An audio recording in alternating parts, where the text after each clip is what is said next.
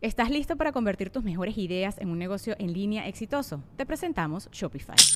Tal vez no lo sabías, pero nuestro podcast More Than Mamis es un negocio y lo empezamos por supuesto para desahogarnos y hablar sobre la maternidad, no para convertirnos en expertas de ventas y del e-commerce. Así que sí, necesitábamos ayuda para vender nuestro merch y poner en marcha nuestra tienda. ¿Y cómo suena con Shopify? Llegó otra venta. Shopify es la plataforma de comercio que está revolucionando millones de negocios en todo el mundo. Ya seas un emprendedor desde tu casa o desde donde sea, Shopify es la única herramienta que necesitas para iniciar, administrar y hacer crecer tu negocio sin dificultades. Con Shopify puedo gestionar pedidos, envíos y pagos desde cualquier lugar, brindándote toda la información y estadísticas de tus ventas al detalle. Regístrate para un periodo de prueba con tan solo un dólar al mes en shopify.com barra sonoro, todo en minúsculas. Ve a shopify.com barra sonoro para llevar tu negocio al siguiente nivel. Shopify.com barra sonoro.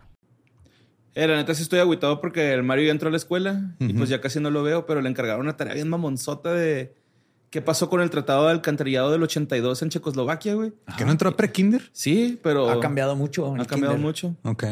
Y este, pues no sé dónde encontrar la información y luego le pidieron que viera Pau Patrol en otro idioma, que no sea inglés ni español. Eso es bueno para hacer nuevas conexiones neuronales y los niños. Entonces lo puse pues en árabe, güey, pero no sale. Entonces, este, ando buscando ahí páginas y, y lugares donde puedo descargar ese pedo porque pues no. O sea, si no te deja meterte a ver el contenido, tú nomás usas tu NordVPN y ahí te puedes meter a ver el contenido desde otro país. O sea, eso lo cambias ahí sin broncas. Y también si ya le vas a empezar a soltar este, la tablet o la compu para que haga sus tareas, ponle el VPN para que no le van a robar ahí sus datos de pues, su INE infantil y esas Sí, cosas. sus- Saquen sus crédito a su nombre. Ajá. Y aprovechando y hablando de que vamos a regresar a la escuela, documentales, libros, estudios que no tenemos acceso en nuestro país o en el país donde están ustedes, igual con NordVPN, se brincan esas regulaciones y tienen acceso a mejorar sus tareas. Ajá. O puedes nomás entretenerte y cuidar tus datos y ya. Digo, no todo el mundo quiere. ajá, No todo el mundo está obsesionado con la investigación, pero exactamente. Pero de todos modos, por regreso a clases, ahorita NordVPN tiene una oferta nueva. Si compras el plan de dos años, te regalan cuatro meses. Si quieren aprovecharla, vayan a nordvpn.com diagonal legendarias y denle clic ahí donde dice Get the Deal. Ahí miro, ahí mero.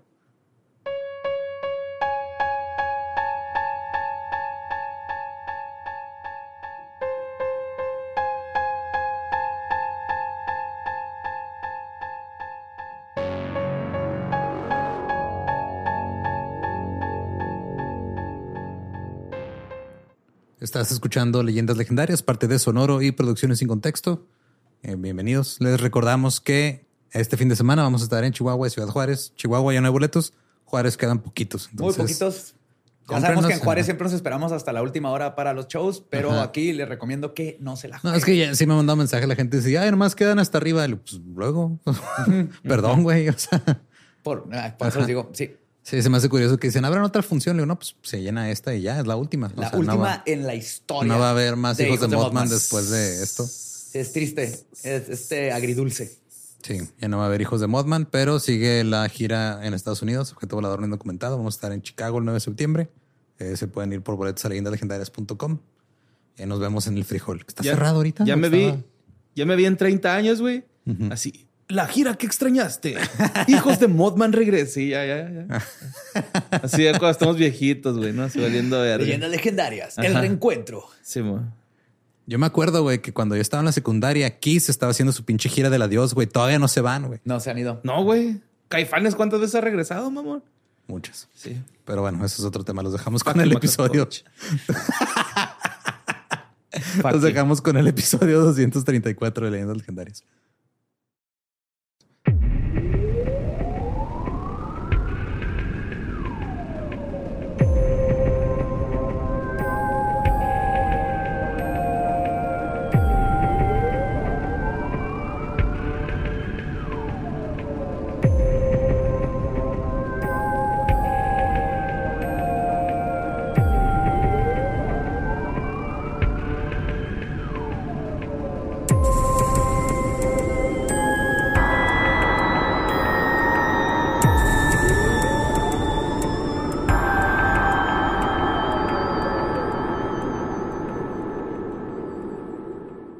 Bienvenidos a Leyendas Legendarias, el podcast en donde cada semana yo, José Antonio Badía, le contaré a Eduardo Espinosa y a Mario Capistrán casos de crimen real, fenómenos paranormales o eventos históricos tan peculiares, notorios y fantásticos que se ganaron el título de leyendas legendarias. Welcome a otro miércoles macabroso y el último episodio de este agosto asesino. Como siempre, ¿El me último? acompañan. ¿Eh? ¿Qué no tiene cinco miércoles, agosto? Ah, sí, cierto, falta otro asesino. Es el penúltimo. es el penúltimo. Uno sí, antes del sí, último. cierto. ¡Ujujú! Ándele. No. Ese es Mario López Capistrán y, como siempre, también me acompaña Eduardo Espinosa. Es que ¿Cómo justo estaba revisando el calendario y dije que pues, el miércoles. Sí, cierto. Ajá. Me acuerdo que cuando estaba planeando todo dije, oh shit, hay otro miércoles. Me quedé con la idea de que son cuatro. Pero sí, aquí estamos. Es el penúltimo. Sobrevivimos ya huracanes, los tres. ¿Qué pedo, güey? Y logramos escapar de las hermosas ciudades de Tijuana y Mexicali. Yo no estaba ¿Y tú, también, No, Mazatlán? yo andaba en Sinaloa. Pero no. tú estabas en, en el mar, cerca Pero ahí de me tocó un operativo militar en Culiacán. Entonces, todo bien. toda la chido. experiencia. Sí. Oye, como cuando la primera vez que fui a Tijuana, le preguntamos a Kevin, oye, Kevin, ¿estás seguro Tijuana? Y en eso, un operativo también bajando unos güeyes de una troca en un Oxxo con armas largas, güey. Salgan del auto, salgan del auto. Ah, ok, sí, está bien. con- Una vez que invitó un güey de Lomar, un, uno de Culiacán allá a su podcast, me dice, no, en Culiacán no, no es cierto que pasan cosas y que, o sea, el día, el día que subió ese clip fue el día del Culiacanazo, No güey, el segundo. mamón, güey. Sí, pues ya, o sea, Ah, México. Eh, México. Bueno, pues vamos a darle entonces a este episodio que se pudo grabar. Yes. Ok. en Leyendas Legendarias hemos explorado más de una vez qué es lo que puede hacer a un asesino. Está la tercia de McDonald, está la ubicuidad de la violencia en condiciones de guerra, como ya hemos visto en los más de tres, pero menos de diez nazis loquitos, cuyas historias hemos contado. Padre ausente y madre sobreacogedora, todas estas cosas. Pero la materia prima de un asesino continúa siendo elusiva para la observación. O sea, miles, millones de personas se enfrentan a condiciones sociales imposibles, infancias traumáticas y hasta lesiones cerebrales sin matar a nadie en el camino, inclusive sin matar a una sola persona. pues que, o sea, hay que atreverse, ¿no? O sea, El no ya lo tienes, dijo Chicharito. hay que imaginarse cosas chingonas. Chingonas. Pero como hemos aprendido, no hay una receta secreta para el asesinato en serie. No existe un solo patrón. Hay recetas secretas para la Coca-Cola y el Kentucky Y el Fried Kentucky Chicken, Fried pero Chicken no para... Sin embargo, parecería ser que en retrospectiva, y una vez cometidos los crímenes y pasada la tragedia, siempre se puede reconstruir el camino adoquinado de coincidencias fatales que terminan en la pérdida de vidas y las incalculables consecuencias que esto conlleva. Y para contar esta historia, esta vez no voy a empezar por el principio, ni tampoco por el final. Ya llevamos más de 200 episodios, entonces le voy a echar un poquito de variedad para empezar. Esto puedo hacer como memento, güey. Así. Ok. Ah, Me van tomando notas. Mm. Como dicen en latín, in media res. O sea, a la mitad de la vaca. Vamos a empezar. Ajá. Sí, pues sí pensé en caldito de res cuando dijiste al principio. Yes, qué rico. Y esa mitad empieza con la víctima más conocida Caldito de res, qué rico. Estamos a 38 grados, José Antonio. en Ya eres, general. ya eres mi mamá. en ¿o la vida, güey? En la vida. No que voy a ir por una Sí, ya llegó esa edad, ¿no? Así que el caldito sabe bien en todos los climas. No, no, no, no, no. Ahora en Se me hace que las mamás Como ponían- concepto. No, las mamás se ponían a hacer caldo cuando hace un chingo de calor, güey, porque se daban cuenta que no tenían que prender la estufa, nomás dejaban afuera Ya. todo el menjurje y ahorraban gas, güey. Estaba más en chinga, Sí. ¿no? Yes. Entonces decía que voy a empezar con la víctima más conocida de este asesinato en Miami el 15 de julio de 1997, cuando al girar para voltear a ver quién había gritado su nombre, Gianni Versace recibe un disparo en la cabeza. güey. Versace tenía 50 años y era una celebridad por mérito propio. Entonces asumo que ya saben de quién estoy hablando. De la contar persona que mató a Versace. Sí. de Andrew Cunanan, el asesino de moda. De Yves Saint Laurent. Y decidí empezar con él porque creo que es todo mundo que sabe de esta noticia conoce a por lo menos que asesinaron a Versace y el asesino. Pero es muy poco conocido que este güey era un hijo de la chingada. ¿Versace? No, Ah, no, no, Versace. ah, amo, amo y maestro. No, el Cunanan. O sea, se hizo este, notorio por lo que hizo, pero todo su pasado y las otras víctimas quedaron en el olvido porque asesinó a Gianni Versace. Pues es como Farrah Fawcett, o sea, ¿quién le manda a morirse el mismo día que Michael Jackson? Güey, nadie se dio cuenta. ¿Se murió Farrah Fawcett? Pues Gianni nació en la ciudad de Reggio Calabria el 2 de diciembre de 1946 y creció con su hermano mayor Santo Versace y su hermana menor Donatella Versace. Y su, su mamá, ya no su papá, ya ni la chingas. Tenía que salir ahorita, güey, porque si no iba a salir después. Está bien, sí. Y sí, va a sí. volver a salir. De una vez, de una vez. Estuvo bien verga, güey. La neta, neta, sí, la neta, sí. Me agarró un curvota, güey. Pues todos este, eran hijos de un padre y una madre modista. Estaba lleno de hijos.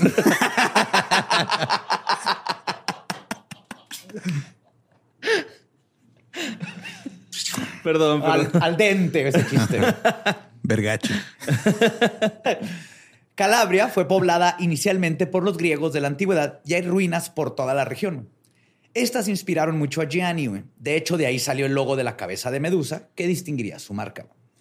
Versace comenzó su aprendizaje a una edad temprana en el negocio de costura de su madre, que empleaba hasta una docena de costureras.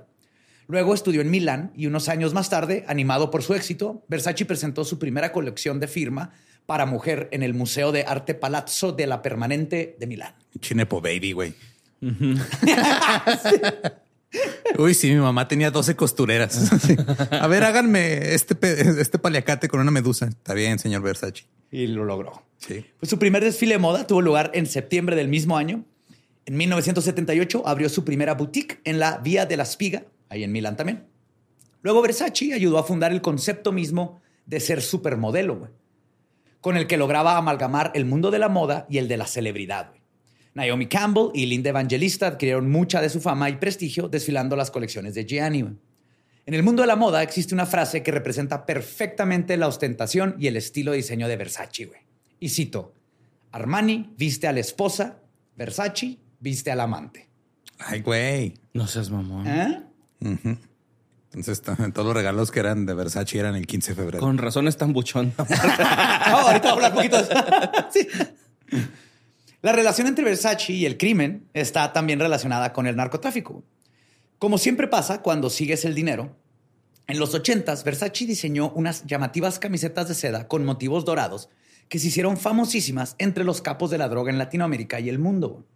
Siempre imitadas y nunca del todo superadas, hicieron época y se volvieron parte de la iconografía del narcotráfico. ¿Me estás diciendo que Versace tiene la culpa en que de- eventualmente hubiera existido Ed Hardy, güey? Sí, Qué asco, güey. literal. Ed Hardy, ajá. Es, un. Versace que se emocionó, ¿no? güey? Porque le puso lentejuelas, piedritas. Ah, Era un Versace con más coca en el sistema, güey. Está más brillo, más brillo. Sí, o sea, Versace tenía estilo, Ed Hardy no Ed. Hardy es Versace, Versace. Fast Food. Y. Ed, Hardy rico, güey, ¿no? Ándale, justo. sí, sí. Estoy de acuerdo. Sí, Versace era chef y este güey era che Burger King. Literal, yes. Y justamente esa imitación le dio un levantón enorme a Versace como marca. No fue toda la fuente de su éxito, por O sea, supuesto. decir narcotráfico y luego levantón me, me parece accidentado de tu parte. Un poco, pero etimológicamente y gramaticalmente correcto. Pero por supuesto, los súper ricos que no se dedicaban a vender drogas también estaban comprando Versace a manos llenas. Y el resto de la población, por lo menos ubicábamos estas medusas, aunque no supiéramos de quién eran, gracias a toda esta moda que se dio. Sí, o sea, es- de- tiene dinero, ya sea por las buenas o por las malas, trae Versace. Ajá. O gente que no tenía dinero, pero quería imitar esa moda, compraba pirata y de repente veías medusas en todos lados. Hay unos bien pasados de verga, ¿no? Güey, trajecitos acá, chorcito y camisa, güey. Versace con CH, güey. sí, sí, grande, Versace. Pues en la cumbre de su éxito, Gianni compró una propiedad en Miami, en Miami, que remodeló hasta que se convirtió en una especie de palazzo fiorentino, güey, con tantos detalles dorados que parecía un museo invivible. Pero Gianni lo amaba y pasaría sus últimos instantes desangrándose en las escalinatas de su entrada. Yo la conocí. güey. Ya ni la hizo, ¿no? What? ¿Qué andas haciendo allá? Fui a Miami al aniversario de mis papás. Ah, ok. Nos llevaron de vacaciones y llegamos a Miami y pasamos por enfrente de, de ahí, Damn. de la casa. Fui a visitarlo. ¿Saludaste en la casa? Sí. Llegó a la casa. Estaba justo sobre Ocean Boulevard, la calle costera que sale en absolutamente todas las películas sobre Miami, donde la gente guapa y musculosa patina con poca ropa o hace pesas en la playa. Claro. La primera escena de Scarface, ¿no? Así de... Sí, Sí, justo. Y para que se den una idea de- desde su palazzo, actualmente es un hotel llamado Casa Casu, Casuarina, de lo grande que estaba todo. Ahorita es un hotel. Fuck. Ok. Entre sus múltiples empresas creativas, Versace diseñó el vestuario para la puesta en escena de Capriccio, las óperas de Strauss, que se estrenó en 1990. güey. En el público había alguien cuyo camino se cruzaba por primera vez con Gianni, en una coincidencia que parecía premonitoria. Andrew Cunanan. Él, en aquel entonces, era un jovenzuelo de 21 años, que venía de una acaudala- auca- acaudaladísima familia filipina que había pertenecido al régimen dictatorial de Marcos. Otro Nepo Baby. Pero no, no es cierto. La verdad es que era parte de la élite judía sefardí, pero no era muy conservador. Él podía ser parte del jet set. Entonces él no tenía que andar ahí este, poniendo hilos por todos lados el sábado. No. Ni boxeando. Porque en realidad era parte de una familia inglesa, güey. Su tío abuelo había muerto en el Titanic. Claro. Y dependiendo de cuándo te toparas a Andrew, sus orígenes siempre cambiaban. Yo tenía un amigo así, fíjate. un chingo que no lo veo. Ah, va a ser como tu amigo, güey. Era mitómano cabrón. Verga, ¿habrá matado a alguien? Bueno, no sé. lo-. Porque como verán, güey, si bien no fue diagnosticado cuando estaba vivo, es muy probable que Cunanan fuese un narcisista manipulador con un desorden de personalidad antisocial cuyo mayor deseo era pretender ser alguien importante sin querer hacer el trabajo necesario para lograrlo. Influencer, entonces. ¿eh? Sí, güey, lo, que, lo único que le importaba es ser famoso. ¿Por qué? Ajá. impo- No importaba por qué. Pero no voy a trabajar. Sí, no me voy a poner a diseñar cosas. Mejor le no me dispara, voy güey, a que las poner diseña. a entrenar para tener un talento, a tener ideas, a ser creativo. Nomás necesito ser famoso por ser famoso, güey, porque me lo merezco. Un pacto.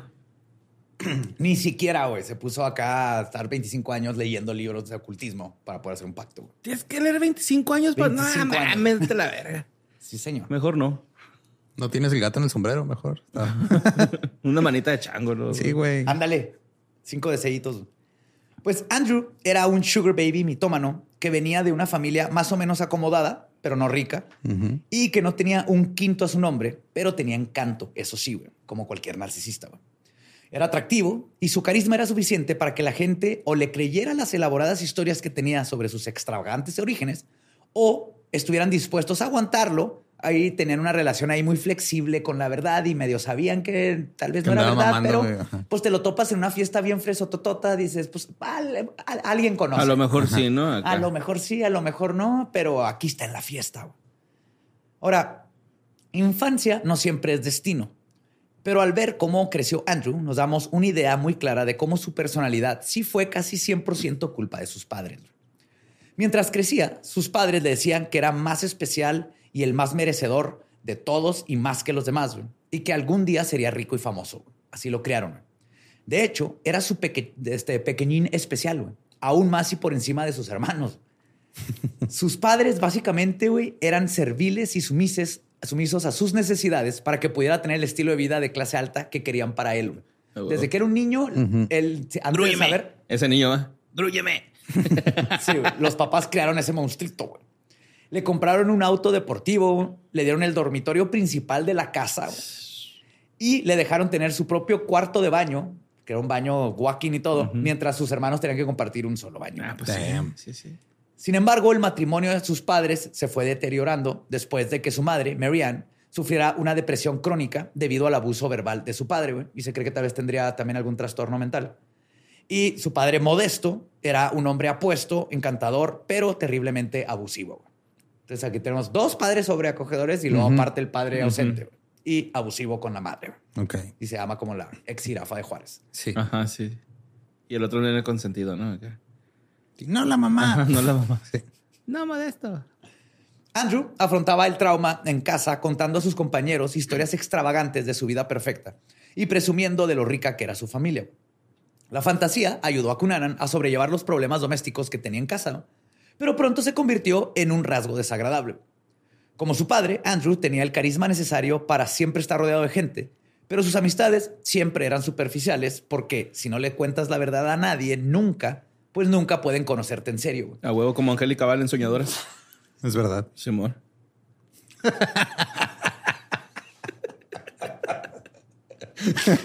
Ay. Oh, wow. No, güey, cachetadón así al que 86 o cosas. Unos 90. Noventa. Casi ah, 91 o algo 406 así. acá, no, no, ¿cómo se llama la novela?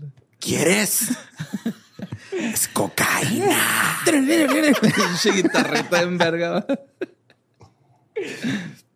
Nomás lo que da más risa es que todos los de ahí usaban coca y no, pero no sabían representar bien cómo se comporta la gente con coca. No creo que les alcance la coca a los actores de Televisa de los 90. Sí, güey.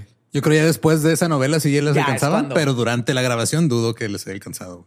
Ya, ya, era. Nomás estaban pensando. Sí. Happy Estaban, thoughts, estaban happy thoughts, manifestando, manifestando. exacto. Simón. Y pues, aunque Andrew estuviera rodeado, estuviese rodeado de personas, estaba solo. güey. Ahora, en 1988, cuando Cunanan tenía 19 años, su mundo se hizo añicos después de que su padre abandonó a la familia. güey. Modesto era corredor de bolsa al estilo Jordan Belfort. O sea, era de los que cometían crímenes a lo cabrón usando el dinero de los demás. Y cuando todo se fue a la verga, huyó a las Filipinas tras ser sospechoso de malversar 100 mil dólares. Ay, tan poquito. Jordan Belfort mínimo era un chingo de dinero. Billonario, ¿no? Ah. Billonario. sí, no, Belfort fue un chingo, pero este fue lo suficiente para tener que huir. Ajá. Ahora se llevó casi Es que, todo- o sea, no le alcanzó. Si hubiera sido más, le hubiera alcanzado para pagar juicios y cosas. y terminar ajá, base. Pagar multas y todo, sí, güey, porque pues cuando, cuando el castigo es una multa, nada más es un, es un, es un riesgo más que asumes cuando tienes el dinero. Y Sí, te man. vas si- prisiones, de esas prisiones bonitas que Sí, parece un retiro de ancianos. Sí, Orange is the New Black, ¿no? Green is the new black para esos vatos. Pero no, o sea, cuando se fue, güey, aparte se llevó casi todo el dinero que tenía la familia y vendió la casa en la que seguían viviendo todos, güey. Para Ok. tener O sea, ¿estaban sus hijos y la vendió? Sí. Ah, qué hijo de puta. Entonces los abandonó y aparte les, los dejó, sin casa, y sin ahorros y sin nada, güey. Verga, güey. Y muy como quien no quiere la cosa, güey, durante ese mismo año, Cunanan salió del closet con su mamá y se atrevió a contarle que era homosexual. También pasó ¿Pero más... también su mamá? ¿Salió No, no, no, él, él Ah, le ya, dijo a la mamá, Cunanan. Después de que se le va el papá, ya al fin sale y le, le dice a su mamá, güey. Soy Gaylord. Sí.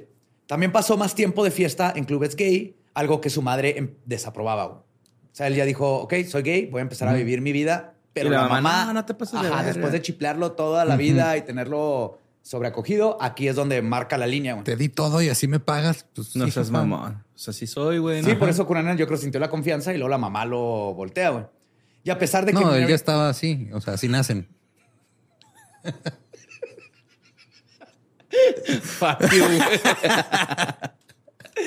Por delante. no seas mamón. Pues a pesar de que Marianne adoraba y malcriaba a su hijo, tenía tendencias homofóbicas que hicieron que la relación se hiciera tensa, al grado de llegar a la violencia. Incluso durante una discusión con su madre por su estilo de vida, Andrew la lanzó contra una pared y le dislocó el hombro. Mamón, Ajá. güey. La relación ahí ya cambió para siempre. güey. A su jefecita, güey. Sí. Ujú. Pero Y a la jefecita no, no. al güey. hijo que, el- ay, mi hijo consentido. De y- y todos le dice, modos, oye, mamá, soy gay y le, le cambia la cara. güey. Nada más te vas, güey. Es tu jefecita. Ah, eso sí. no, Esta es la única vez que no tienes que soltarle un vergazo, güey. Con tu mamá. O sea, ya te pegó, arre, güey. Me doy la vuelta. Con permiso. Ajá, es más, la cuestas, güey. Por, para, que, para que tengas chance de correr. La cuestas y lo ya sales corriendo. y Ya Le no te quitas las chanclas, güey. Simón, porque de irte, te puede sí tirar desde lejos, Son sí. como 100 yardas lo que puede lanzar. Sí, sí, sí. sí. Sí, güey. Así, con buena puntería, una madre, una chancla, güey. 100 Si puedes, le echas engrudo en la mano, güey. ¿Para qué? Pues no sé, pero estaría bien verga, ¿no? Así como que le echen Engrudo en la mano, a para que se le quede pegaba. pegada la chancla. Sí, se le queda pegaba. Ya, ahí no lo puedo aventar, ¿Quién güey. tiene engrudo a la mano? Una mamá cualquiera en los noventas. Sí, mamá, se me acabó el pegamento. No te preocupes, mejor te hago tu engrudo. Sí. Como le culero, una vez se me, se me hizo malo el engrudo. Ajá, sí, Me olía culerísimo. Gel era limón, güey, ¿no? O sea, era que... Sí. Sí. Y mayonesa que estuviera brilloso el cabello. Ah, no, A mí no me pasó, pero había Eso está un amigo de culero, la ¿no? escuela le ajá, traía. Pinche mosquero arriba, ¿no? Sí, me olía sándwich. Mientras estaba en la universidad y debido a los apuros económicos en los que estaba pasando con su familia, Andrew se centró en captar a hombres homosexuales mayores y ricos en clubes nocturnos y fiestas de California para que le mantuvieran, lo mantuvieran como sus sugar daddies. Usando su habilidad de mentiroso y narcisista, les ocultó su origen social pobre y se creó una falsa identidad de riqueza y privilegio. En otras palabras, no cambió absolutamente nada de cómo Sí, era. o sea, nomás ahora la mentira era, no, es que mis papás este, están enojados conmigo y ya no me mandan lana, mándame lana tú. Ahora Pero, tenía un doble mm, propósito, ¿no? sí, Antes man. era nomás para parecer interesante, ahora era para tener dinero. Sí, man. Era obvio que Cunanan estaba obsesionado con ser aceptado en la alta sociedad y por gente adinerada. O sea, en estos tiempos hubiera sido el estafador de Grindr. Sí. Sí. E incluso si eso significaba mentir sobre su verdadera identidad como una constancia que es un poco aterradora en sí misma. También pasó tiempo trabajando como gigolo para hombres mayores y adinerados y se labró una buena reputación entre ellos.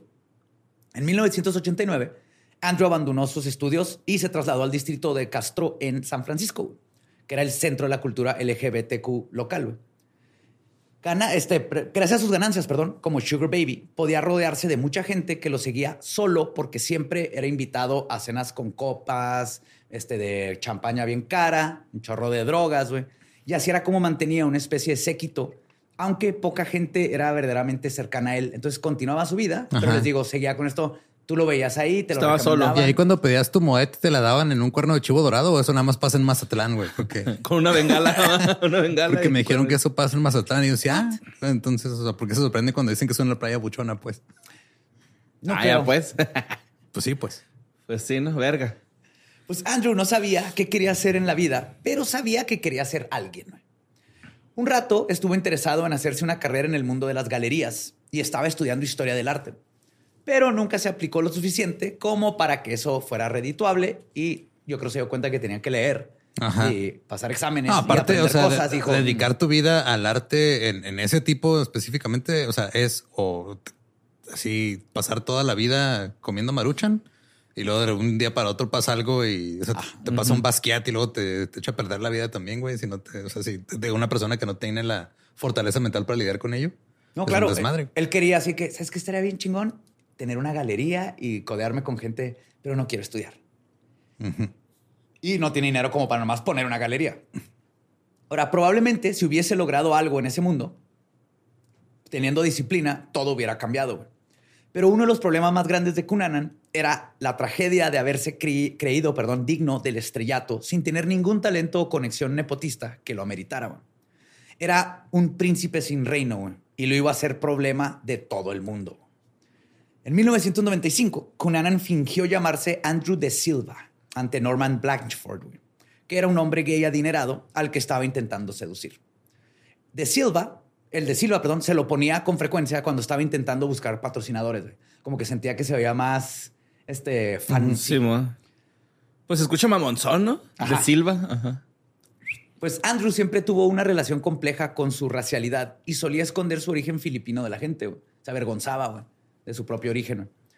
De cualquier forma, Norman creyó en los encantos, cayó, perdón, en los encantos de Cunanan y ambos se fueron a vivir juntos más tarde. güey. Blatchford apoyó a Cunanan comprándole un carro y le dio acceso a sus tarjetas de crédito para que pudiera comprar lo que quisiera. güey. Sin embargo, Error. Las cosas se cayeron en 1996. güey. O sea, le duró un año. Damn. El pleito empezó a partir de un momento en el que algo poseyó a Andrew para arruinar una de las pocas posibilidades que tenía de una vida estable. Y se le ocurrió, nomás porque sí, pedir una mesada más grande y un auto más nuevo a su sugar daddy. Porque, Uh, porque Nomás nomás. por sus huevos. No hacía absolutamente nada más que gastar. Gastar, gastar, gastar. el sueño. Pues esto enfureció a Blatchford, quien además puso fin a su relación, porque descubrió que quien dormía en su cama no era un tal Andrew de Silva, el hijo de un propietario de una plantación de piñas en Hawái. No seas mamón. Ok. Muy diferente. Ese fue el backstory que se inventó, güey. Ah, huevo. Si esos, no, eran, esos eran Dole, güey. No, esos no eran, no eran, no eran de, Silva. De Silva. Sino, este era nomás un tipo completamente diferente, de quien además no sabía absolutamente nada. Esto fue desastroso para Cunanan. Blanchford había sido su sugar daddy más comprensivo y ahora estaba cada vez más lejos de vivir el lujoso estilo de vida que deseaba y más que nada que sentía que merecía. güey. Ese año estuvo Es que mar- sí, yo, yo merisco Yo abundancia. merisco, yo me merisco. merisco abundancia, yo merisco abundancia. Mirisco. ¿No es alérgico a los miriscos?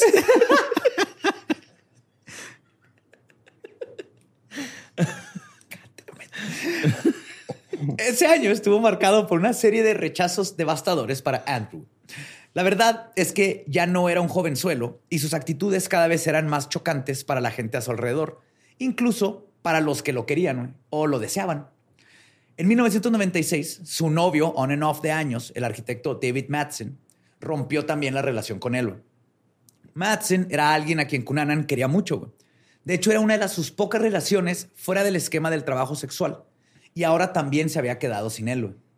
Perdió el que le daba dinero, perdió el único con el que medio tenía una conexión sentimental. Ajá. Su mejor amigo, Jeffrey Trail, también rompió su amistad con Cunanan porque estaba cansado de las mentiras y el comportamiento errático de Andrew. Pero, pero eso qué, güey, ese comportamiento lo lleva por ser narcisista o, o porque va perdiendo gente en el camino. Justo es que el, el narcisismo y su trastorno antisocial, güey, no- nunca fue honesto con nadie.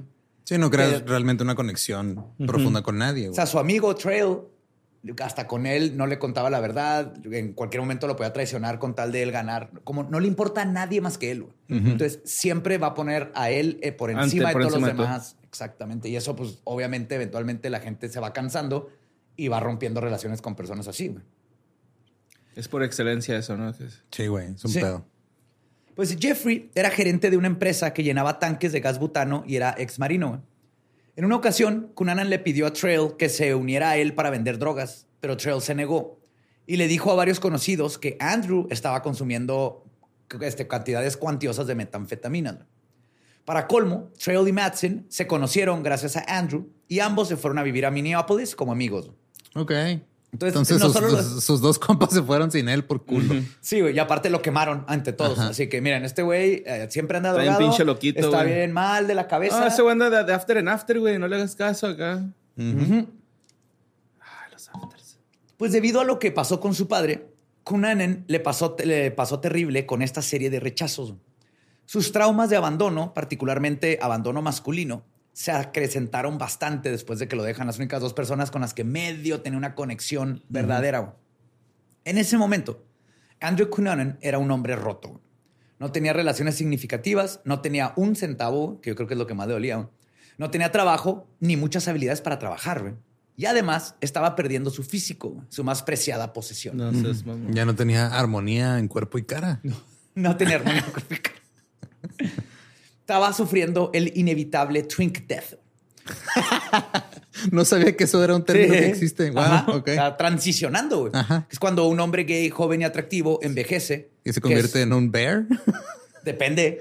ok. Pero pues este proceso natural de la vida Ujú. es normal, y es lo que nos Normal. pasa a todos, pero para Kunanan era la muerte, güey. Era lo peor, porque básicamente lo único que tenía a su favor eran Era sus eso. looks. Sí, todo lo basaba en sus looks. ¿Y, y sí se puso muy culerón? Pues, nomás, o sea, ya, ya- no, no- nomás pasó a ser talla SAM y se traumó. Lo importante es que él no se sentía ya Ajá, atractivo. chido. Pero también no se dio cuenta que mucho de lo que lo tenía quemado no era tanto su, su, Sino su cara, personalidad. su personalidad. güey. Simón. Entonces él empezó a Sí, culpar. cada que se veía en el espejo después de meterse una línea ya no se reconocía. Sí. Ah, caray. ¿Quién es ese que está ahí? Ven lo que te has convertido y empiezo a llorar en posición fetal en la regadera. Mientras inhala, oh, güey. Y al- ¿Qué pasó ahí? güey? ¿Te No, me aneurisma? acordé, sí, me acordé de algo, güey. Yo vi ese, ese aneurisma de wow. Sí, ¿Estás güey, me- sí, güey. Empezaste verga, güey. Hello, darkness, my old friend. Sí, me regresé Sí, a una ojos. época oscura, güey. Sí, sí, sí. Pues además, este, hablando de épocas oscuras, además de todo lo que estaba pasando, gran parte de lo que estaba matando su atractivo era que no se cuidaba a sí mismo ni a su cuerpo porque se la pasaba viviendo en exceso. Se metía todo, se desvelaba todo el día, andaba de fiesta en fiesta. Es que si lo vas a hacer, lo vas a hacer bien, güey, ¿no? Tienes que cuidarte todo con balance, No, balancear no, las no, o cosas. sea, marranearte. Pero luego tomas agua. Uno. Un O sea, agua. Uno agua. Una- Uno de un agua. vasito. Un vasito, de agua. Cada drink. Bien. Pues para abril de 1997, todo el círculo social de Cunanan sabía que abusaba de los analgésicos y bebía alcohol, y cito, como si no hubiera mañana. güey. Pues tal vez eh, no quería que hubiera un mañana. Él sí, güey. Sí. Porque él no quería, él necesitaba este, creerse y Pero también quería sí ser mismo. joven. ¿Por qué querría que hubiera un mañana? Si Quería va a ser ser un día joven más viejo. para poder ser este, alguien. Porque era lo único que tenía como a su favor. ¿En sentido? No tenía otro talento. Pero pues ese mismo mes dijo a sus amigos que ya, estaba harto y se marchaba de San Diego a Minneapolis para, y cito, ocuparse de unos asuntos de negocios con Trail. Oh, no. Ajá. Antes de la visita de Cunanan, Trail le dijo a su hermana que no quería que Andrew fuera. güey. La verdad, estaba bastante harto de los caprichos de Andrew. Incluso dijo que había Estoy tenido... hasta el Cunanan de Andrew ya. ya ni la chinga. Te dije que iba a volver a pasar, güey. Es Yo un sé. cunón. Además, mencionó que había tenido una gran pelea con Cunanan y, cito, he hecho un montón de enemigos este fin de semana. Tengo que salir de aquí, me van a matar. Refiriéndose a los problemas con Cunanan. Ok. Pues que Cunanan, sus chingaderas, quedó mal con gente, se robaba dinero cuando iba a casas o cositas. Y obviamente eso quemó a, a todos los que estaban cercanos de él, porque cuando no encontraron a Cunanan iban Sí, con iban los amigos. él, Oye, Ajá. anda buscando a este cabrón, güey. Y él de que, güey, yo ya ni estoy Oye, ¿sabes ahí, que ando buscando un cabrón para partirle a su madre? Oye, güey, no seas cabrón, güey. Yo, yo sé que fuiste tú el que se robó el acondicionador, güey. Regrésalo. sí, le he aplicado, güey. ¿Te robaste la Sí, en, en París de esas de casa de antes, ¿te acuerdas acá? Te robas el El acondicionador. acondicionador o Algo así. Un jabón, sí, así, una Ajá. pasta de dientes. Algo que no va a causar un Sí, daño, exacto, pero ¿no? está extraño. Bueno, también me pasaba verga en el baño, ¿no? Acá ponía... Por ejemplo, se escuchaba que había un güey que le decían el... Sí, sí, rayado en el, baño. Héctor Peter. Villalobos. Ajá, sí, por ejemplo, ah, acá anda el Peter, el Peter ponía el Peter Westgir, güey, ¿no? Y a ver si le, se armaba un pedo, güey. Sí, güey. Es un agente de caos, borre, güey. Sí, completamente. Ajá, ¿No te acuerdas sí, que en el baño todavía está ahí el, El- la, firma del borre? Eh, Esa vez, güey. Ajá, andaba Sí, ebrio. perdón, güey. es otro borre, no es el no borre del de. Es que lo rayé acá ebrio, güey. Lo dije, fuck, pues soy el único borre, güey, ¿no? Entonces tuve que poner una disculpa ahí, güey. sí, güey. Pues el 24 de abril, Cunanan y cuatro amigos asistieron a una fiesta de despedida en Hillcrest, California, Cuisine. Una rara ocasión en la que Cunanan no pagó la cuenta. güey. Ah, porque eso sí, siempre fingía con sus tarjetas de crédito que él se encargaba de las cosas. güey. Y lo estaban cancelando, este... Botaba la tarjeta, güey, ¿no? Justo aquí ya había alcanzado el límite de crédito en sus dos tarjetas y tuvo que pedir una ampliación para poder siquiera pagar un billete de avión a Minneapolis después de que no pudo pagar la cuenta, pero ya quería tirar fuga. güey. Al llegar ahí a Minneapolis al día siguiente, Cunanan se alojó en el departamento de David Madsen. Esa noche, El Cunanan, arquitecto era Madsen, ¿no? Ajá. Sí. Cunanan y Madsen cenaron en el restaurante Nice y visitaron la discoteca de este, una discoteca muy famosa que ¿En serio se llama 90s. Nice, el de este? con Y, Nice, como Bill Nye. Qué chido. Nice, ajá. En el restaurante Nice. Nice, ajá. Tengo ganas. ¿Quieres algo nice o quieres algo fancy? O sea, nice. Y fancy. Fancy con PH. Y, y fancy es una tienda de abanicos, ¿no? que en vez de tirar aire así de lado, tiran así, güey. Oh, yeah. Fancy. Luego, el 26 de abril, Cunanan se alojó en el departamento de Trail, mientras este se encontraba fuera de la ciudad con su novio John Hackett. La tarde siguiente, Trail le dijo a Hackett que necesitaba tener una conversación bastante importante con Cunanan, quien había regresado a la casa de David. ¿ok? Ok. Cuando Trail y Hackett regresaron más tarde al departamento, no había rastro de Cunanan ni de sus pertenencias. Entonces, Trail salió de su apartamento para ver a Andrew poco después de las 9 pm y se cree que es probable que regresara al apartamento de Madsen a las 9.45 y no saldría con vida de ahí ever again. Tras una discusión anterior en el departamento de Trail, Cunanan le había robado una pistola y la había llevado al loft de Madson. ¿ok? Entonces, estaba con Trail, discutieron, agarró la pistola. Y se Recuerden que Trail era Marine Simón. y se va al depa de Madson.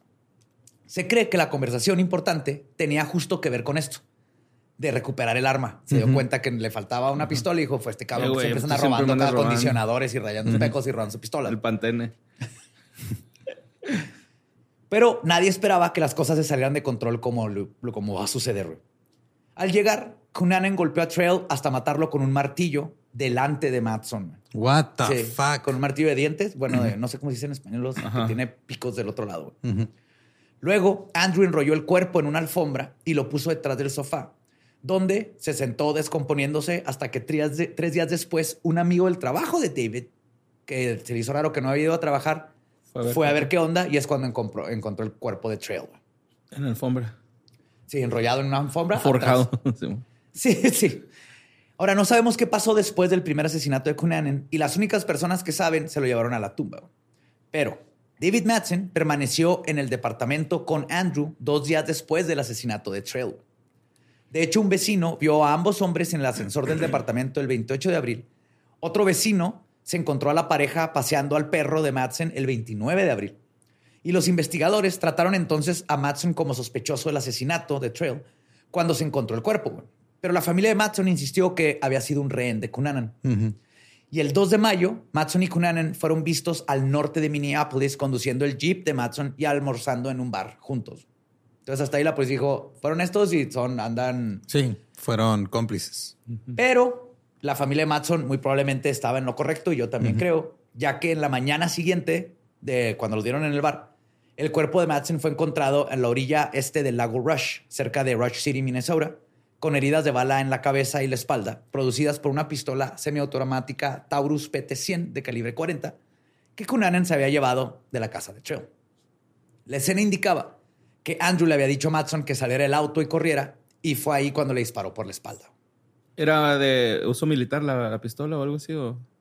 Pues no sé si es de uso militar, pero ya te puedes comprar la pistola que quieras. Pero era una pistola calibre 40. Está cabrón, ¿no? Pero entonces lo trajo ahí y luego lo, lo asesinó.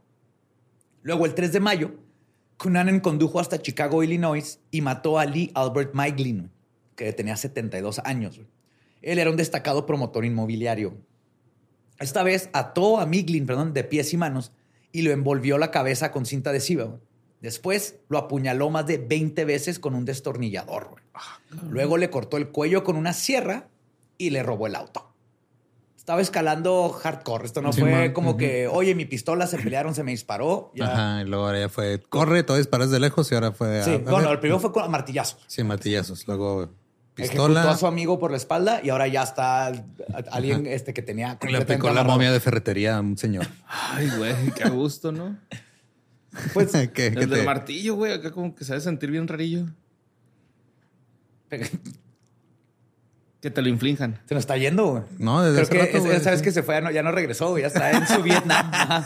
¿Verdad? ¿Estás en tu Vietnam? No, no, pues que. No, no, yo nada más sigo repasando. O sea, cada que Borre dice eso, yo nada más me acuerdo de la vez que en Patreon hicimos el test de psicopatía y Borre salió bien. Ah, sí, y nosotros. Sí, Abusados. Pues la familia de Miglin sostiene que el asesinato fue aleatorio pero la posibilidad de que Andrew haya ido a casa de Miglin a ofrecer sus servicios de trabajo sexual es muy alta. Ok. O sea, la familia lo que quiere, lo más probable es que quiere negar que su familiar era gay. Si no, no, ya está, ya tenía 72, ya ni se le paraba.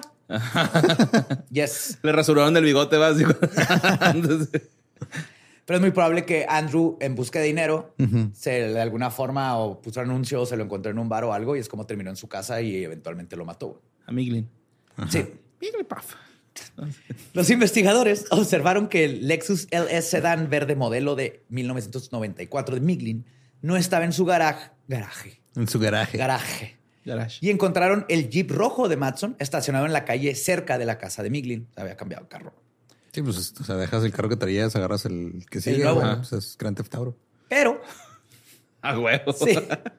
El Lexus estaba. Es Vice City porque es en Miami, güey. Ah, sí. No, acá está en Chicago. Ah, no, en Chicago, ¿no? Ya. Minnesota. Ah, no, sí, acá. Sí, sí, sí. Pasó de Minneapolis a Chicago. Ahora, el Lexus, aquí la cosa es que estaba equipado con un teléfono de auto, güey. ¿Te acuerdas de esos ochenteros? Que, según los registros, se activó el 4 de mayo en el condado de Union, Pensilvania.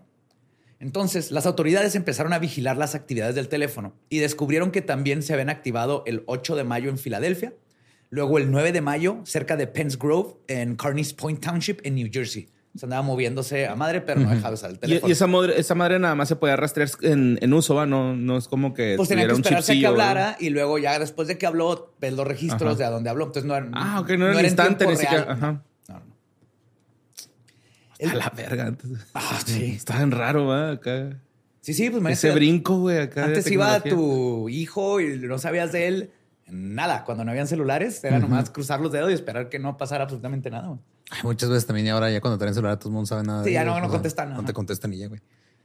El 9 de mayo, en el municipio de... ¿Estás bien, Borre? Sí, sí, sí. Es que hace cierto que entrada pre-kinder, güey. Sí, güey. Sí, sí. Está, difícil, ¿verdad? Pues, ¿Lo extrañas? Mm, sí, O disfrutas poquito ya. Si le diste una bajita para que se cuidara de los bullies. Un, un cepillo de dientes afilado. Ah, bueno. Sí, acuérdate, güey, dale una navaja a alguien y pueda afilerear una vez, pero enséñale a afilar un cepillo de dientes. Y afilerar por siempre. Para poder afilerar. Afilerar, es el verbo. Ajá, afilerear. Yo afilereo, tú afilereas. El 9 de mayo, en el municipio de Pennsville, de New Jersey, en el cementerio nacional de Finns Point, Cunanan mató a tiros al cuidador del cementerio, William Richard Bill Reese, de 45 años.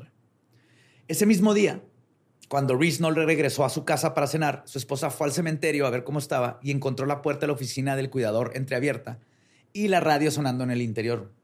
Entonces llamó a la policía que encontró a Reese con un disparo en la cabeza efectuado con la misma pistola Taurus que Cunanan había usado para asesinar a Matson.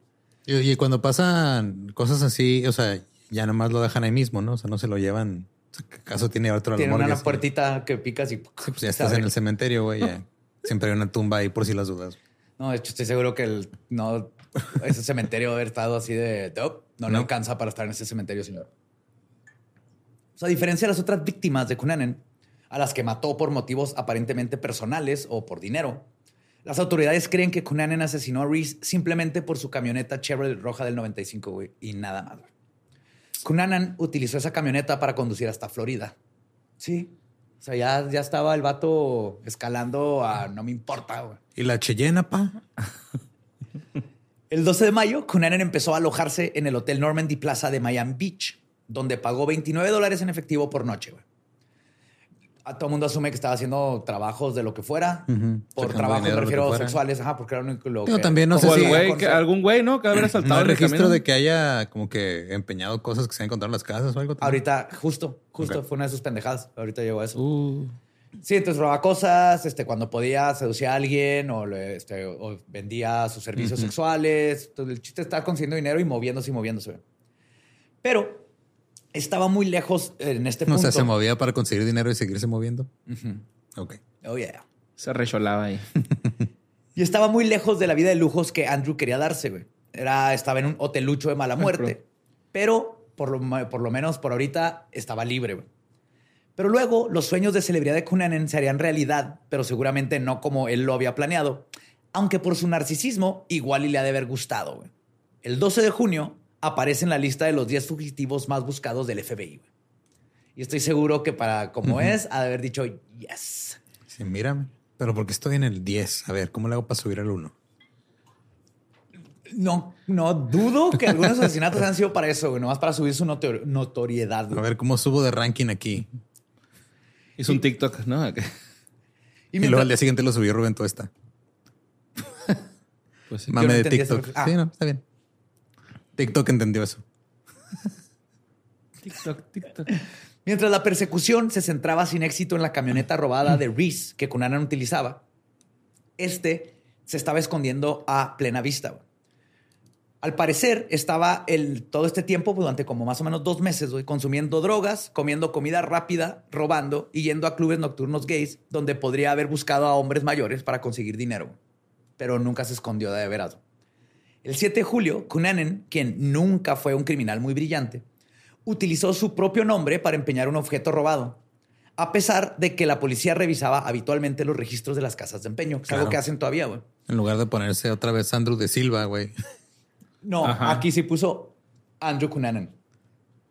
Y a pesar, perdón, ah, Sí, a pesar de Sí, que la ah, sí. policía Lo registraba esas madres. pero este dato no fue revelado hasta después del asesinato de Versace, de que la policía lo andaba, obviamente no iban a decir, ¿verdad? No, pues no.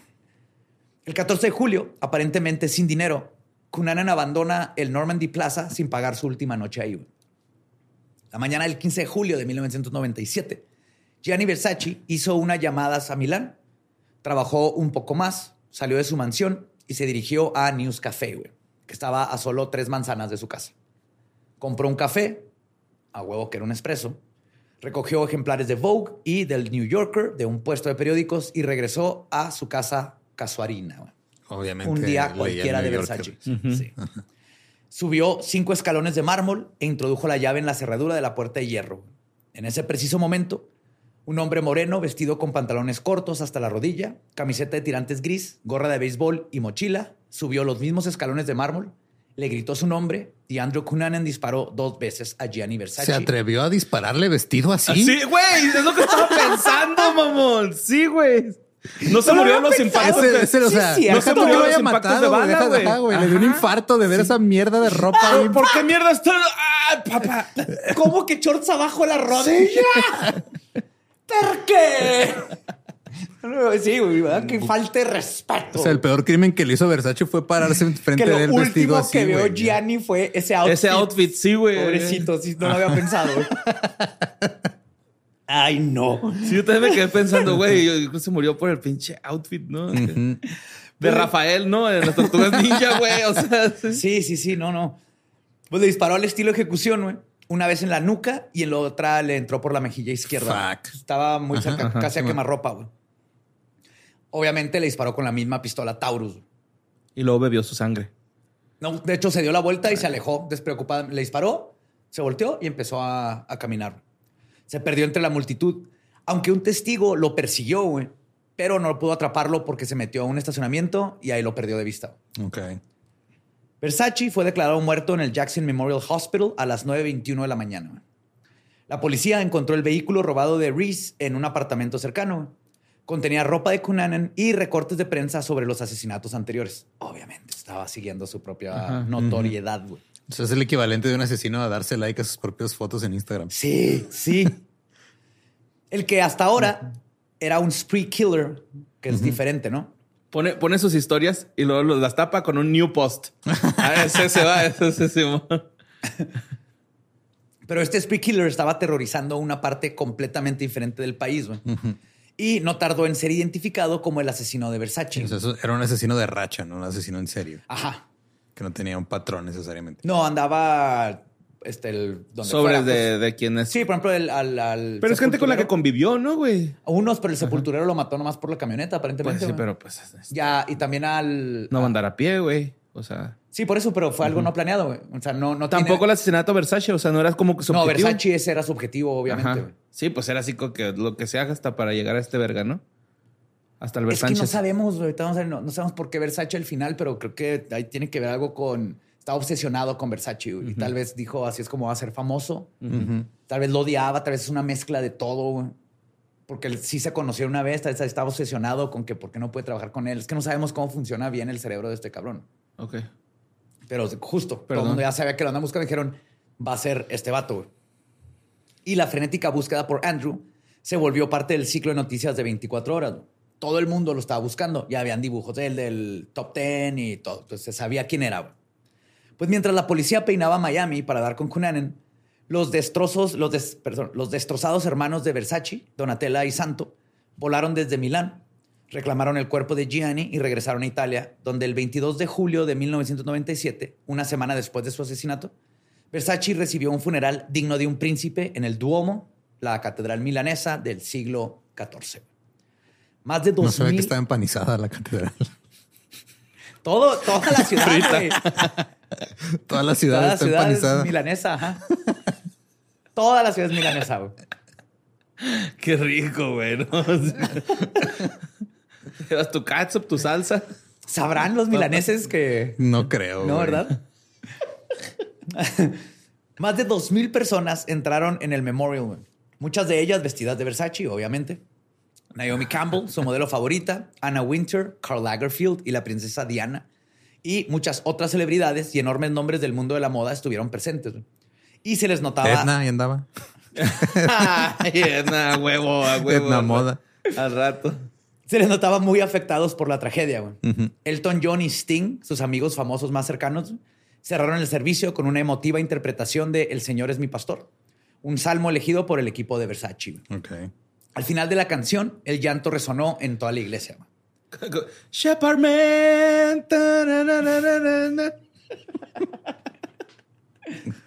Pues la muerte de un hombre abiertamente homosexual, famoso, de un menso talento y con Un una- menso talento. de un inmenso talento y con una influencia Voy a hacer este. Y con una influencia tan grande en la cultura por- que hubiera muerto por un motivo que no fueran las complicaciones derivadas de la pandemia ignorada, que era el VIH en ese tiempo. güey. En ese momento se sintió como una de las injusticias más grandes del mundo. Porque aparte él siempre este, estuvo a favor de los derechos LGBT y de repente algo random güey, lo, lo- lo matan. güey. Una muy buena persona este Versace. güey.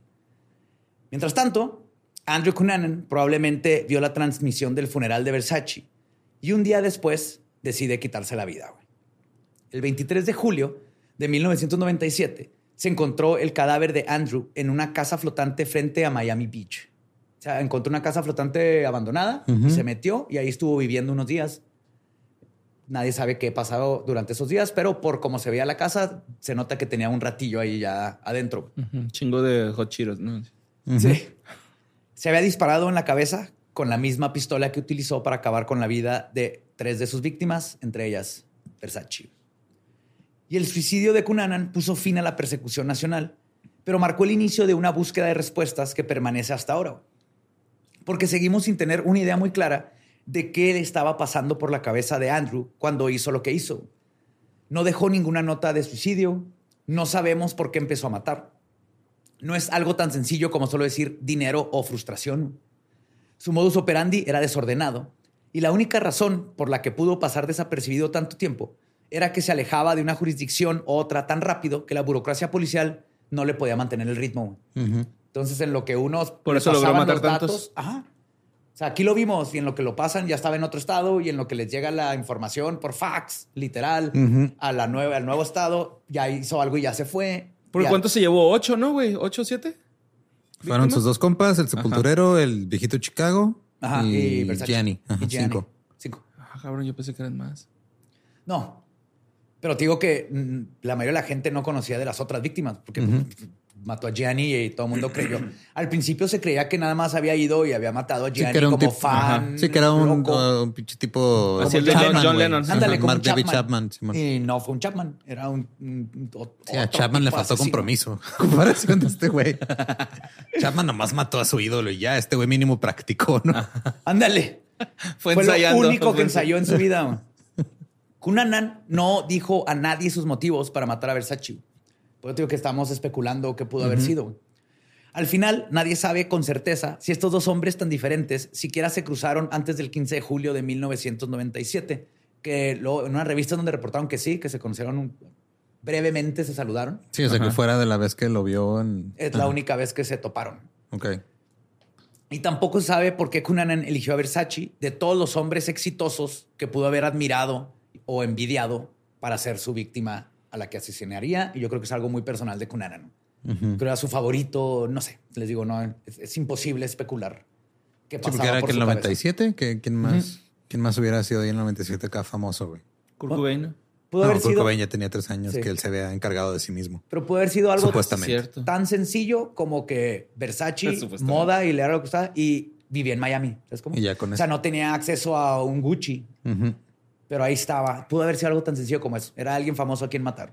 Que aparte estaba como en el rubro que él. Este. Yo digo que en el funeral se dio cuenta que estaban todos sus compas de antes y dijo, güey, ya la cagué, ¿no? O sea, ya Pues no, puedo regresar a ese círculo social. No creo que siquiera sus compas, o sea, porque pues no. Es que no tenía amigos. Ajá. O sea, digo, de repente el único se medio topaba. amigo en- que tuvo lo mató a martillazos. O sea, de repente andaba como que en fiestas y todo, pero no creo que tampoco lo hayan topado tanto, güey. O sea, A final de cuentas, nadie lo topaba. O sea, se acordaban de él como el vato que lo, el mentiroso que siempre andaba en todas las fiestas Ajá. diciendo mentiras. Ese era lo que sabían de Cunanan, básicamente.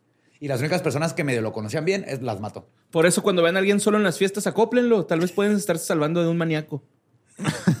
O lo único que necesita es alguien que lo escuche y un amigo.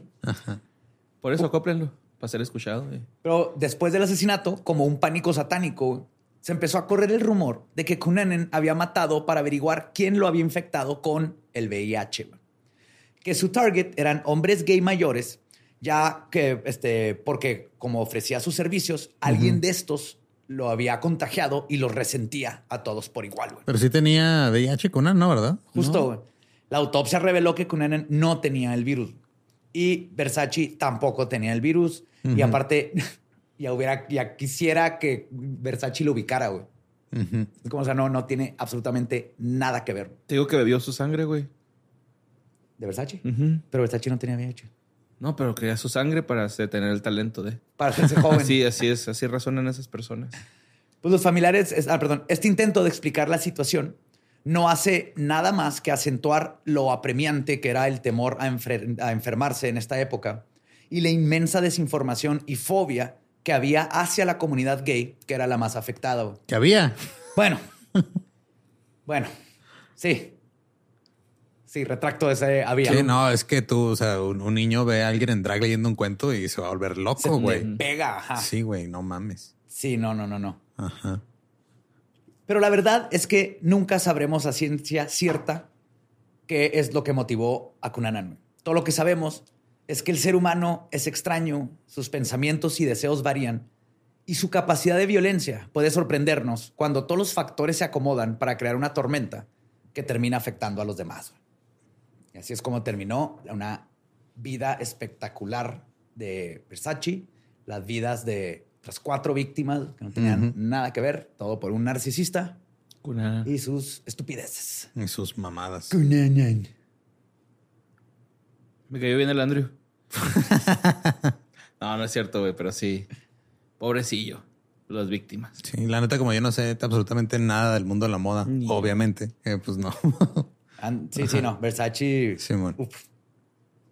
¿Fue acá de tus inspiraciones para aplicar a estudiar moda?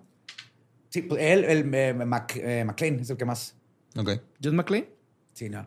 Sí, John McClane, el güey John que... McClane, el de El de Die Matar. Hard. Sí, Bruce Willis. Ajá, güey. ¿Are you talking to me? Sí. Ese no es Bruce Willis. Sí, es cierto, ese es Robert De Niro en Taxi Driver, güey. Sí, es cierto. Sí. Es que Pero- ¿dónde está? En No, trajes no, Versace, en vestido, eh, que diga, en trajes Armani, vestidos Versace. Ok. O sea, si te, si te compro un conjuntito de esos que están ahorita, de chorcito y, y camisita. No. Acá de, de esos de 250 baros. Por Mira. el coto. Me lo pongo, claro Arre, que sí. arre. Claro ¿Lolo? que sí. Por el coto, güey, así. No, borre. Para una foto, güey, nomás. No, güey. Ya ni la chingas. tres. Se logró, se logró tres veces, güey, ¿ves? Yo lo advertí. Ajá, Ya ni- Se los advertí. No, par. Pero pues bueno. Mr. Gianni. Y no, ajá, no, neta no sabía. O sea, sabía que el güey había matado más gente, pero no tenía ni, ni idea de nada, güey. O sea, Sí, fue todo un killing spree que se aventó ahí por varios días. Top 10 de este, los más buscados del FBI. Pues digo, todo se convirtió en este, el asesinato de Janis y como que fue la narrativa que se dio. Porque yo te- cuando sucedió, me acuerdo, me acuerdo cuando sucedió y nunca supe todo lo demás. Hasta muchísimo tiempo después que alivian la historia de este vato. ¿Cuántos años tenías tú, güey? ¿En el 97? 97. 38, ¿no? De chingo, güey. 16, ¿no? 81 más. Ajá. 16. No, pues ya, ya sabías poquito de moda, ¿no? O sea, ya, Sí, sí. ya, ya, ya sabías que un pantaloncito. Tuve y- mi época de mod en, en, este, en la prepa, o sea, de trajes con, con corbata y todo. ¿A poco? Sí. Así como este, invasión británica. Y como para ponerle un vergazo, ¿no? Como si falta le hicieran. Ponte en la, en la lista, güey. Te ponemos en la lista. Agarra numerito. Sí, cierto, eran mods y este punks y así, ¿no? Algo- Sí, los mods Como los beatniks, ¿no? Sí, los mods eran como... Se vestían... The este, Who. The Who. Ajá. Ujú. Ya. Townsend era el mod así, tal cual. Los mods hicieron algo bien chido que en las Vespas pusieron una ley de que tenías que tener dos espejos y entonces le, pusieron- le ponían 20 espejos. Así Oh, que, ok. ah, la ley son dos, voy a ponerle 20. Nada más por chingar. Ah, Obviamente, güey. Sí, son ingleses. Ajá. Y pues ahí está. Eh, recuerden que nos pueden seguir en todos lados como arroba leyendas podcast. A mí me encuentran en mis redes como ningún Eduardo. A mí como Mario López Capi. Ahí me encuentran como El Va Diablo. Nuestro podcast ha terminado. Podemos irnos a pistear. Esto fue palabra de Gianni Versace.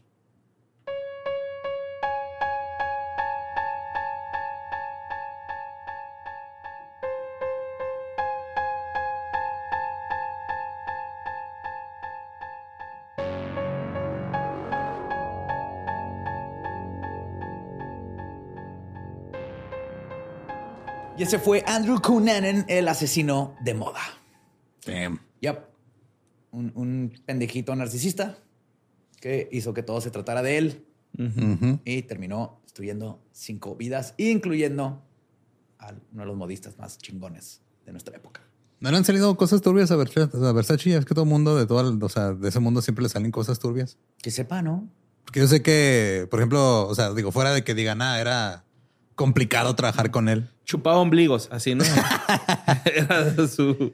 Que tuviera así como un fetiche. Ajá, sí, chupaba fetiche ombligos. raro. Hasta O metía sea, la lengua en el ombligo cuando te conocía. Elton, la princesa Diana. güey. Yo creo que el Papa nomás no fue porque a estar con, con los Armani o Sí, algo porque así, no güey. tenían departamento de moda infantil. ¿no?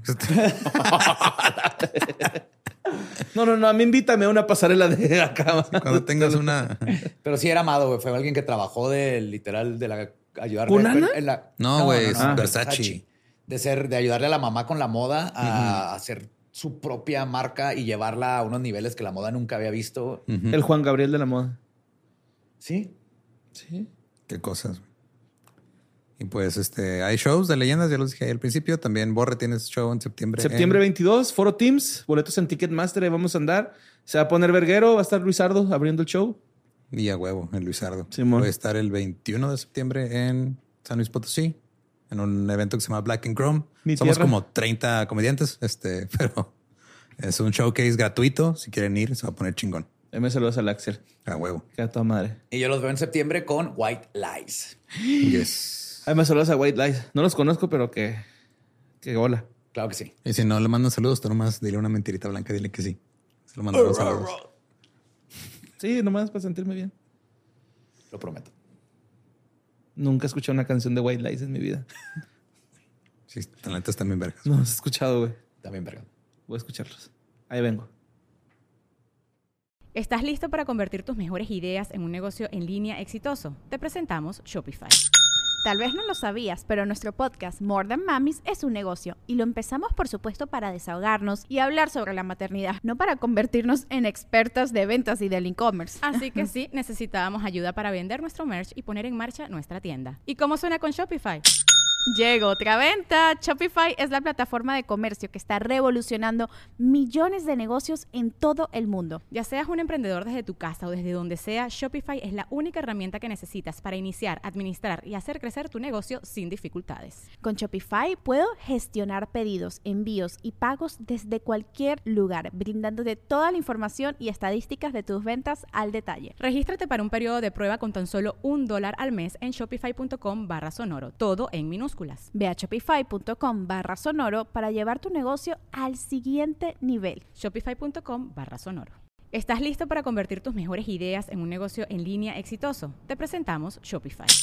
Tal vez no lo sabías, pero nuestro podcast More Than Mamis es un negocio y lo empezamos por supuesto para desahogarnos y hablar sobre la maternidad, no para convertirnos en expertas de ventas y del e-commerce. Así que sí, necesitábamos ayuda para vender nuestro merch y poner en marcha nuestra tienda. ¿Y cómo suena con Shopify? Llega otra venta. Shopify es la plataforma de comercio que está revolucionando millones de negocios en todo el mundo. Ya seas un emprendedor desde tu casa o desde donde sea, Shopify es la única herramienta que necesitas para iniciar, administrar y hacer crecer tu negocio sin dificultades. Con Shopify puedo gestionar pedidos, envíos y pagos desde cualquier lugar, brindándote toda la información y estadísticas de tus ventas al detalle. Regístrate para un periodo de prueba con tan solo un dólar al mes en shopify.com barra sonoro, todo en Ve a shopify.com barra sonoro para llevar tu negocio al siguiente nivel. Shopify.com barra sonoro.